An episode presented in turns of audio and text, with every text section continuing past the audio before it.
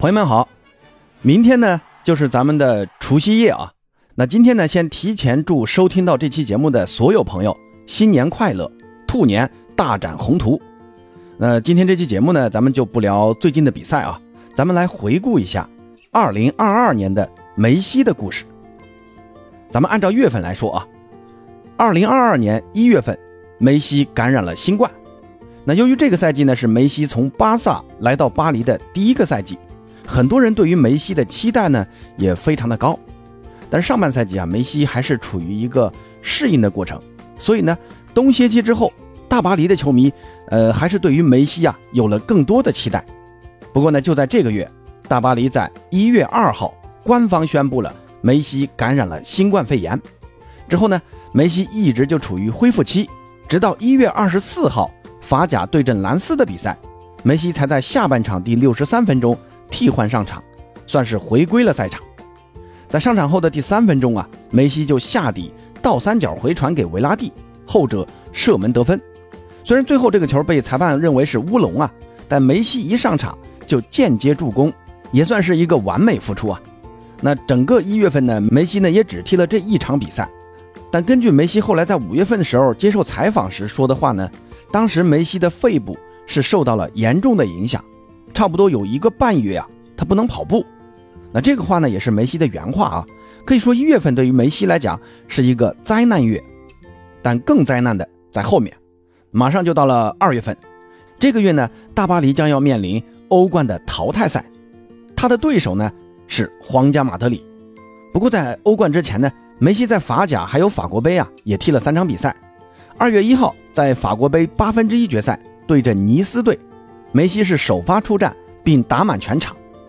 姆巴佩在这场比赛的补时阶段错失了绝杀的良机，最后呢，点球大战，梅西是第一轮就主罚命中了，但最终呢，大巴黎还是五比六啊不敌尼斯，无缘下一轮。那随后就是法甲的天王山之战，大巴黎客场挑战卫冕冠军里尔队。这场比赛梅西同样是首发出战，而且呢，位置啊他也回归了中路。这场比赛中，梅西是大发神威，攻入一球，还有一次助攻，同时呢，还有六次的关键传球，还有一次任意球击中门框。这个赛季啊，梅西经常击中门柱啊，也被很多巴黎的球迷戏称为“打铁匠”。那赛后评分的梅西是得到了十分的满分，获得了全场的 MVP。那五天后呢，大巴黎主场迎战雷恩队，这场比赛梅西继续首发中路。在比赛的补时阶段，梅西送出斜传助攻姆巴佩进球，一比零绝杀了对手。其实这场比赛大巴黎全队的发挥，呃，非常的差啊。面对雷恩的大巴，波切蒂诺的球队呢，在进攻上是乏善可陈。如果不是梅西的最后时刻的灵光一现，估计大巴黎啊很难全身而退。赛后也引发了大巴黎球迷对于即将开始的欧冠的担心。那三天后。在二月十六号，大巴黎在主场迎来了西甲巨人皇马的挑战。那这场比赛呢，波切蒂诺选择了更加务实的打法，打起了稳守反击。梅西再度首发中路，迪玛利亚居右，姆巴佩居左。这场比赛其实皇马的发挥有些大意啊，但是防守还是很稳固的。梅西呢也送出了多次关键传球，并在第六十一分钟操刀主罚点球。但是梅西主罚的点球被皇马门将库尔图瓦给扑出去了，所有人呢都以为这场比赛会是以平局告终啊，但在补时的最后一分钟，内马尔脚后跟妙传给到姆巴佩，后者切入禁区后戏耍了整条的皇马防线，然后低射破门，最终帮助大巴黎是一比零小胜了皇马，在两回合的较量中占得了先机，但梅西的点球罚丢啊。也成为两回合最终结果的关键所在。回到法甲呢，筋疲力尽的大巴黎在客场是一比三惨败给了南特队，吃到赛季第二场失利。梅西呢送上一次助攻，内马尔破门打进了巴黎的唯一进球。而在二月份最后一天的法甲对阵圣埃蒂安的比赛中，梅西是助攻来了一个梅开二度，两次帮助姆巴佩破门，最终呢。大巴黎是三比一战胜了对手，也算是给梅西二月份的比赛画上一个圆满的句号。那整个二月份呢，梅西总共踢了六场比赛，打进一球，助攻了五次。从数据上看啊，梅西的这个发挥只能说中规中矩，但从比赛过程中看，梅西呢还是受到了新冠的影响，跑动呢也不是很多，而且速度啊也下降了不少。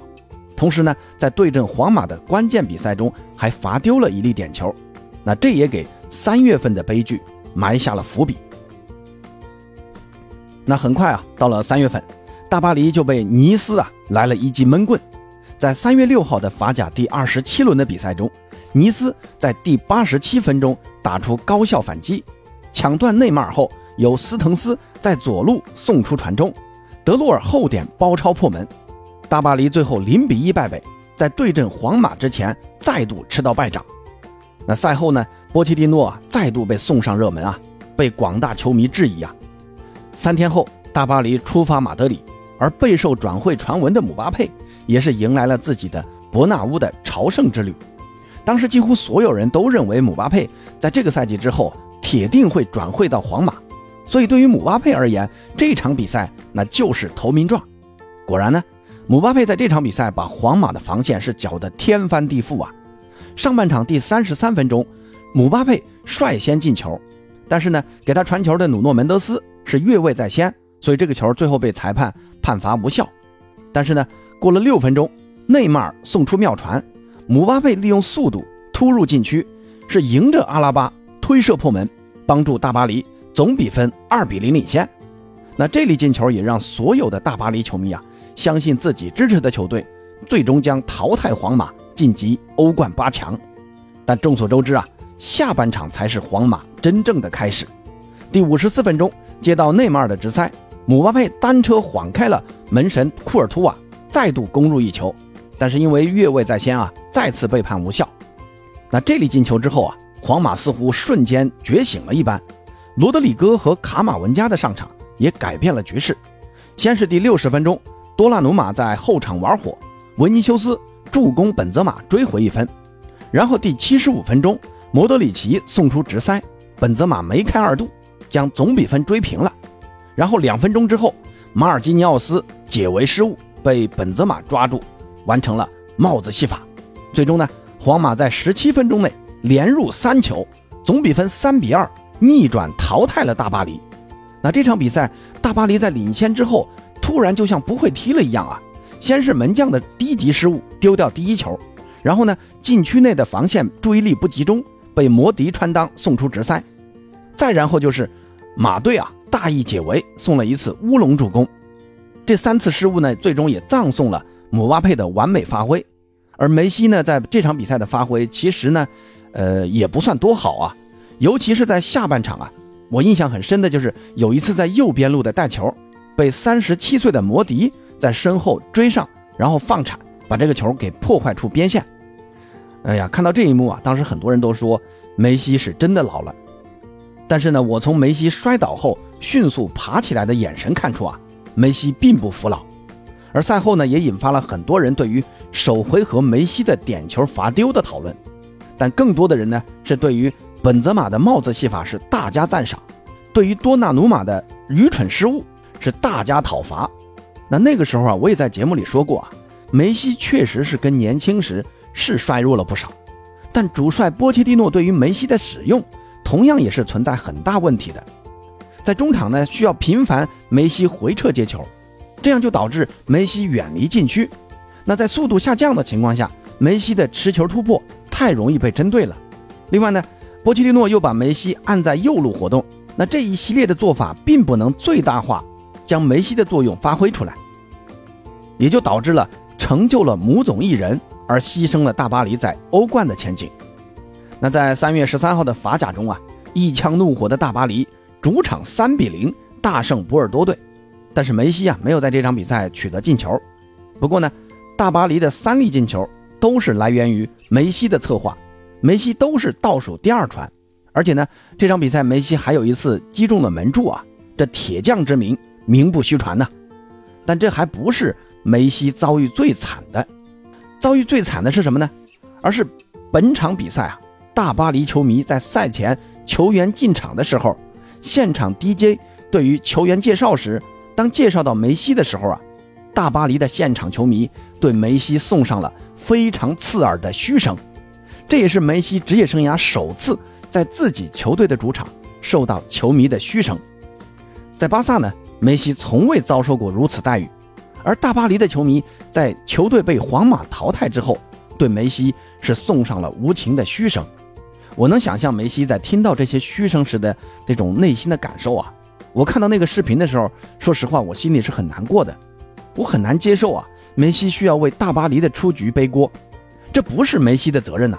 但梅西呢，最后还是默默承受了。当然，被嘘的啊，不只是梅西，内马尔也在赛前受到了嘘声。可能啊，呃，大巴黎的球迷对于梅西和内马尔的期望值太高了，对于球队被淘汰的现实一时无法接受。梅西并没有参加大巴黎在三月二十号的这轮法甲，而是回到了阿根廷，提前备战世界杯预选赛南美区的小组赛。在三月二十六号，阿根廷坐镇主场迎战委内瑞拉，梅西是首发出场，并在第八十一分钟接迪玛利亚的助攻扫射建功，帮助阿根廷三比零完胜了对手，全取三分。这一回到阿根廷啊，梅西似乎就满血复活了一样。比赛中呢，有八次成功过人，还有三次的关键传球，在前场更加自由的梅西，那才是威胁最大的梅西。你看波切蒂诺抄作业都不会抄啊。那随后呢，在三月三十号，阿根廷客场挑战厄瓜多尔。那这场比赛对于阿根廷来说啊，呃，无关痛痒啊，因为这个时候阿根廷已经确定出线了，所以比赛中呢，大家并没有表现出很积极的态度。更多的呢是给一些替补球员出场机会，同时呢主力啊尽量避免受伤。那就这样呢，梅西的三月份结束了。